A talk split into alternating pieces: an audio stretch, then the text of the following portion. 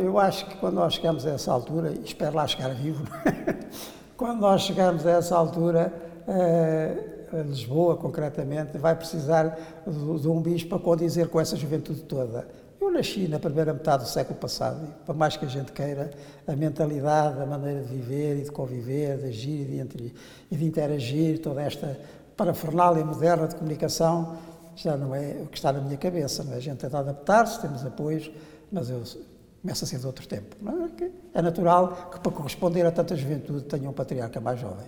Sim, mas na, jo- na jornada ainda estará como Sim, eu patriarca. estou a dizer, quando eu chegar à jornada. Exato, Depois exato. o futuro a Deus pertence e é preciso que eu lá chegue, não é? Neste cargo é, é- é habitual eh, também os patriarcas prolongarem mais um ano ou dois. Uns sim, outros não. Olha, o meu antecessor ainda cá esteve mais eh, uns dois anos eh, Uhum. depois dos 75, mas o meu ante-antecessor, eh, que enfim, estaria mais ou menos com a ideia de sair aos 70, acabou por falecer aos 69.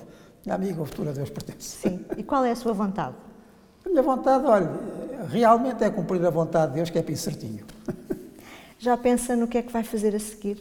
Não, Não, Ah, se lá podemos chegar- falar em reforma, pois não. Na igreja não se fala em Se- reforma. Se lá chegar, logo se vê. Se lá Sim. chegar, logo se vê. Sim, mas a história, por exemplo, vai, vai continuar Isso a é ter difícil deixar. um papel sabe? importante na sua vida, não é? Muito, muito, muito estrutural, muito estrutural. Eh, eh, Desde, desde, desde pequeno foi sempre algo que me marcou ser assim um, um trabalhador da memória, um contador de histórias. E isso certamente continuarei a ser. E a rádio? Voltar à rádio? Logo, vê- logo se vê, também tem a ver com os convites, não é? E com as possibilidades de os aceitar. Mas isso deixemos para depois.